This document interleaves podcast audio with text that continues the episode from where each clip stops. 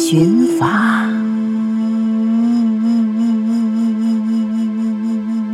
为神而舞。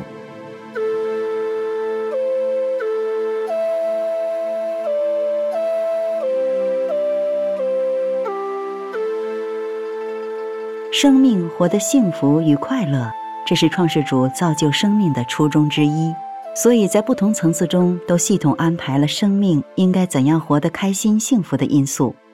音乐与舞蹈是生命展现快乐的表现之一。这种表现在很多境界都有所体现。在生命展现美好的过程中，充满着对神的敬意、对众生的慈悲。在一个非常高的境界中，众神在开一场重大的法会。众神希望通过这次法会，能够更好的完成守护那一层境界使命的问题。大家在商量完之后，一位叫文家的神站了起来，要给众神舞一下，让众神更加懂得生命的可贵。神界的舞和人间的舞是完全不同的。天界的舞蹈是展现神通的一种方式，神仙舞动时展现最美的姿彩，同时展现神迹。天界的神身体是非常巨大的，一切都可以任意变化。只见文家起身表演，一挥手，来了一组天界乐队，乐队起奏，文家起舞。随着乐曲的演绎，文家双手擎山，双脚跨河。举手投足之间，演绎生命的壮美与雄浑。众神看到，天地间因为有了生命，才变得丰富多彩；因为有了生命，才有了生机；因为有了生命，天地的意义才能展现出来。生命因为来源于天地的造化，所以要懂得敬畏天地，敬畏造就他们的神，把最佳最纯的心与状态都展现出来，用于敬神。只见文家的身体起空游走于那一境界宏观与微观十方的乾坤之地，他在那一遥远天体层次出产珍贵果实的地方，找来最饱满、最丰硕的果实，用最虔诚的心敬献给更高层次的神。所有众神都恭敬起立，拜更高境界的神。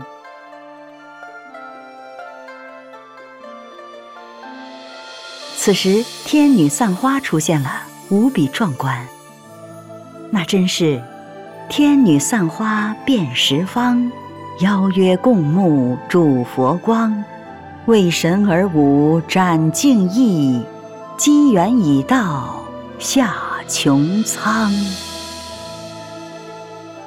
天女散花伴随着美妙的音乐。说到音乐，从更微观中看，每一首曲子其实都是一个生命。都被神赋予了教化的作用。好的曲子能起到教人向善、净化身心的作用；不好的曲子就是一个不好的生命，它起到的是迷乱心智、放纵欲望等负面作用。文家那一层次的生命所听到的来自更高境界的音乐，美妙无比，令人心驰神往。因为更高境界的音乐粒子更微观，能量更大。给文家伴奏的那些神仙惊奇地发现。他们手中的乐器慢慢的变得更纯更正了，无论从乐器的构成和功用来说都是如此。这让这个境界的神猛然意识到，一位极高层次的神将要到来。果真，无数仙女纷纷下落，到半空止住。这些仙女比文家他们原有境界的仙女更神圣，衣着更美丽。随后，他们看到极高层次的神佛带着无量威德降临。此时，一尊巨佛从天而降，那真是无限威严撼天际，宏大慈悲展无极，单手立掌本尊显，光芒万丈苍与敌。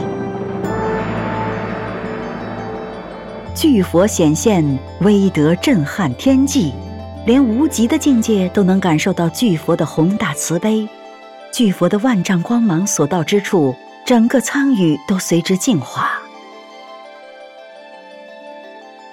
巨佛立于半空，慈悲地对这一层次的神说：“宇宙在上面出了问题，你们此时觉得再好，也根本达不到真正的纯净程度了。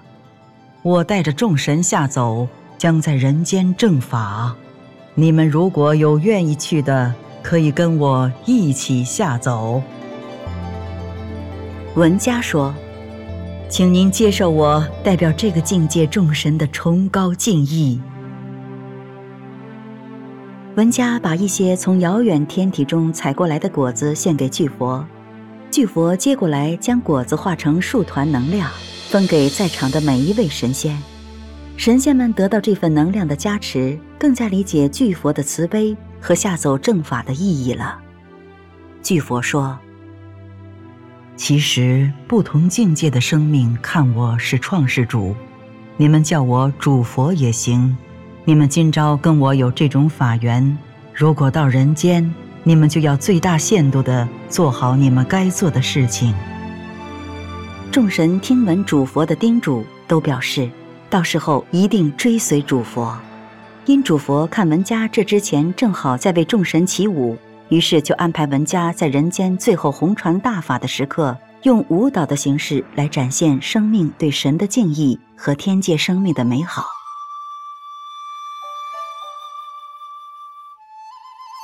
为了在最后的一幕大戏中演得更好，主佛安排文家在雪山之巅转生成藏民多次，与其他藏民一起演绎为神而舞的精彩。今天就来讲讲他其中一世的寻法经历。在中原地区，唐太宗时期，文家转生在藏区一位贵族家庭。后来，因为来自大唐的文成公主和另一位来自尼泊尔的尺尊公主在这里对佛法的弘扬，让广大藏民受益匪浅。文家也在在氛围中长大。有一次，他和几位贵族同伴一起在游玩，在纳木错的边上，他们望着高耸的念青唐古拉山和美丽的高原湖泊。感恩于佛法，感恩于天地的造化，有一种想舞之蹈之的冲动。于是以文家为首，他们开始了舞蹈。只见他们脚踏大地，头顶天，腾转飞旋，袍袖翩，洁白哈达献给神，为神而舞，虔诚献。太阳高照。雪山上一片金光，此时从念青唐古拉山中飞出一群神，他们都是青年男子的模样，穿着袍子一样的白色衣服，类似藏袍，但是很薄，但质料和藏袍完全不同。其实这是看护这里的神根据人的接受能力，故意变作身着这样的衣服出场。这些神飞到他们的近前，加入了他们的舞蹈行列，同时似乎有音乐声。那音乐雄浑大气、庄严瑰丽，文家他们感到自己的舞步被神加持得更有力量了。舞到高潮之处，似乎整个念青唐古拉山和纳木错都在与他们一起起舞。文家他们在神的加持下，把生命对神的感恩与对高山湖泊的敬畏表现得淋漓尽致。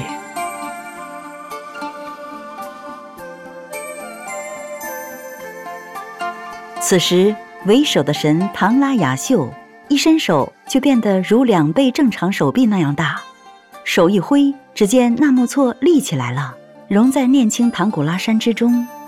这时，湖中有山，山中有湖，他们在这个湖山相融的地方起舞。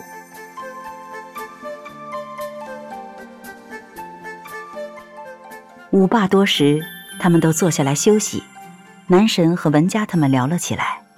原来他们是看护念青唐古拉山的神，同时维护拉萨的稳定。他们看到文家他们为神而舞的举动很感动，也因为这些神与文家他们在天界有很大的缘分，所以就与他们来共舞，又告诉他们怎样才能更好地展现内心深处对神的感恩和对山川湖泊的敬畏。此时，一个红钟般的声音由远及近传来：“那些俗子们都来了。”为何不把他们带到我这里来？还得劳烦我亲自去看他们。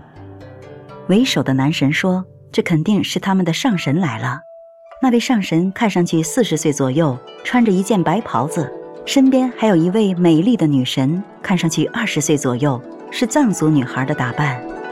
上神指着女神说：“她是管理纳木错的神，是上天派下来保持雪域高原纯净的神之一。其实，念青唐古拉山与天界的因素是对应的，事关人间王朝的建立。”有能力的人都说，昆仑山是中华祖脉，从祖脉分出去三条龙脉，从而构成中华龙脉的整体布局。而念青唐古拉山其实就是起到维护龙脉、保护龙脉的作用。拉萨作为整个藏区的中心，也必然需要屏障来保护，不只是自然界的屏障。而是保护拉萨周围文明环境不受外界邪恶因素侵扰的北边屏障。纳木错同样是天上对应的那一层湖泊。人中有句话：“女儿美如水，男儿壮如山，阴阳互补。”那么，作为高原湖泊而言，除了丰富高原景致和调节高原环境气候等自然功用之外，也是聚集了柔美的因素。如果一个有悟性的男人看到高山，会增强其刚性的因素；有悟性的女人见到湖泊，自然会增强其柔美的因素。这样阴阳就会和谐共处。上神让纳木错女神带文佳他们游览了纳木错对应的境界，看到了各类的女神、仙子、仙女等等，那真是美轮美奂。让他们更好地领略了神的状态，他们明白了，原来他们一直生活在神的慈悲看护之下，更加深了他们对神的感恩。那位神说：“我让那些男神陪你们跳舞，让纳木错女神带你们游览圣地，目的是让你们明白神的状态。你们这些俗子，将来要在创世主的带领下，用舞蹈的方式。”真正的展现出一个生命对神的感恩敬畏。一席话听得文家他们振聋发聩。上神继续说：“据我所知，宇宙在漫长的岁月中出现了很多问题。创世主要来人间红传让生命得救的大法，很多神都跟随下来了，目的是在创世主在人间红传大法的那一天，真正的得法。”同时帮助创世主展现大法的美好与神圣，这种展现就会有不同的表达方式。因为创世主造就了生命，同时在创世主的首肯之下，不同天界的神造就了不同的民族。这些民族生存在不同的地区，有着不同的文化与历史背景，同时也被神赋予了自己的特点。那么在历史的最后时期。那些民族的一些特点，也许就会被创世主用来唤醒迷中世人的一个办法。音乐和舞蹈是搭建不同民族之间理解与交流的一种纽带，也是展现神的造化的一种方式。你们今生既然成为藏民，转生在雪域高原，就责无旁贷地把藏舞的精髓掌握好。这也是给你们未来在舞台上真正用舞蹈的形式唤醒人而做的铺垫。文家问：“那么创世主什么时候能来人间传大法呀？”等到这里的藏民们因为被中原民族的统治者开着四个轱辘的铁车进来的时候不久。说完，上神就带着那群男神和纳木错女神离开了。念青唐古拉山和纳木错对应的微观的一面又恢复了原状。文家和伙伴们坐在那里发愣，似乎像经历了一场梦境一样。就在他们起身要回去的时候，上神的声音再一次响起：“你们今生一定要领悟好藏舞的精髓，同时不忘寻找将来在人间红传大法的创世主。”我可以跟你们透露一下，今生创世主转生成中原王朝的皇帝，切记，切记。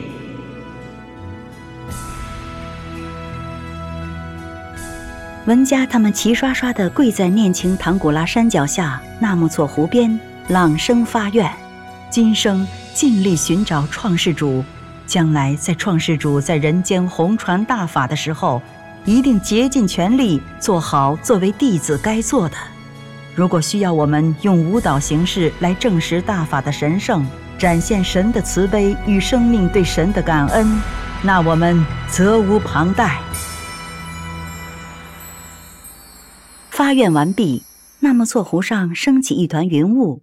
那位女神带着其他几位女神微笑着看着他们。女神说：“你们这样说了，那你们就一定要兑现你们的承诺呀。”文家他们毕竟是凡夫俗子，也是因为年轻，就说：“我们这些凡夫发过的愿，我们会兑现，请你们和我们一起见证未来，好吗？”其他女神纷纷说：“他们虽然是凡夫，但是能有如此奇缘和毅力，我们相信到将来他们能够说到做到。我们到那时也不妨与他们一起见证历史，见证辉煌。”纳木错女神也同意。随后，女神们都回到了纳木错中了。文家他们回到家里之后，和父母说了这段奇缘，父母都很高兴，他们都央求父母能否让他们见一下文成公主，以便了解一下中原皇帝的情况。父母想办法找到松赞干布身边的人，机缘巧合，文家他们见到了文成公主，了解到。文成公主嫁过来，表面上是促进这里和中原王朝的关系，和用佛教来善化藏人。其实更深的意义是，这里也是创世主的子民，藏族文化在创世主开创的中华文化中也是重要的组成部分。这里的人们将来也要得到创世主的亲自传渡。文成公主在表面上以文化使者身份而来，其实她是天界的一位了不起的天神。肩负起了进一步开化藏人的重要作用，让长期留守在这里的神在将来起到应该起的作用。听了文成公主的讲述，文家他们更深刻地理解了创世主的慈悲和将来得法对于生命而言的重大意义。文家问文成公主：“那我们与您结缘，是不是就算今生找到创世主了？”文成公主说：“那算一半吧。”你们有机会还是去中原见见皇帝吧。文家他们恍然大悟，决定有机会一定去长安觐见大唐皇帝。在临行前，那位来自尼泊尔的尺尊公主听说了文家他们的事情，主动找人带话说：据她所知，当年佛陀曾经说过，将来要有一位叫做转轮圣王的觉者，在中土红传让生命真正得度的大法。这让文家他们更坚定了去中土觐见大唐皇帝的决心和勇气。后来，他们真的去了长安，但是不幸的是，半路上他们被劫匪抓去，后来全部被杀。临终前，他们似乎看到了创世主出现在天上，说：“我就是被佛陀称作的转轮圣王。”不一会儿，创世主又显现出唐太宗的模样。他们见此情形，都流下了激动的眼泪。他们都在想：也许因为我们从前跟这些劫匪有过怨缘，所以今生用生命来偿还。但无论怎样，创世主慈悲，不但让我们看到了创世主，甚至连太宗皇帝的龙颜我们都见到了，而且是创世主直接展现的，这是何等的奇缘啊！将来一定不要辜负所有人以及所有神的期望。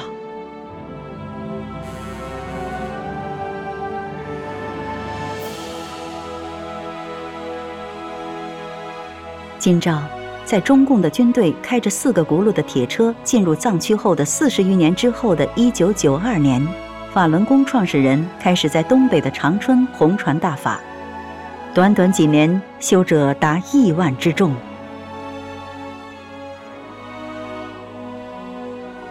今生文家考上了中央民族大学，专修舞蹈。后来因缘际会，加入了由法轮功学员创办、以中国古典舞为基础的神韵艺术团，为真正展现中华传统文化而尽力。当初和文家一起为神而舞的男生和纳木错的女神与其他女神，今生大部分都先后加入了神韵艺术团。当然，他们都早已得法，走在精进实修的路上。神韵艺术团是全球顶级中国古典舞与传统音乐艺术团，二零零六年成立于美国纽约。神韵艺术团云集了大批精英艺术家。为恢复与弘扬中华传统文化艺术，不断缔造新的奇迹与辉煌，备受世人瞩目。这正是为神而舞境界出，主佛降临法源殊，轮回雪域来奠定，今朝台上换本初。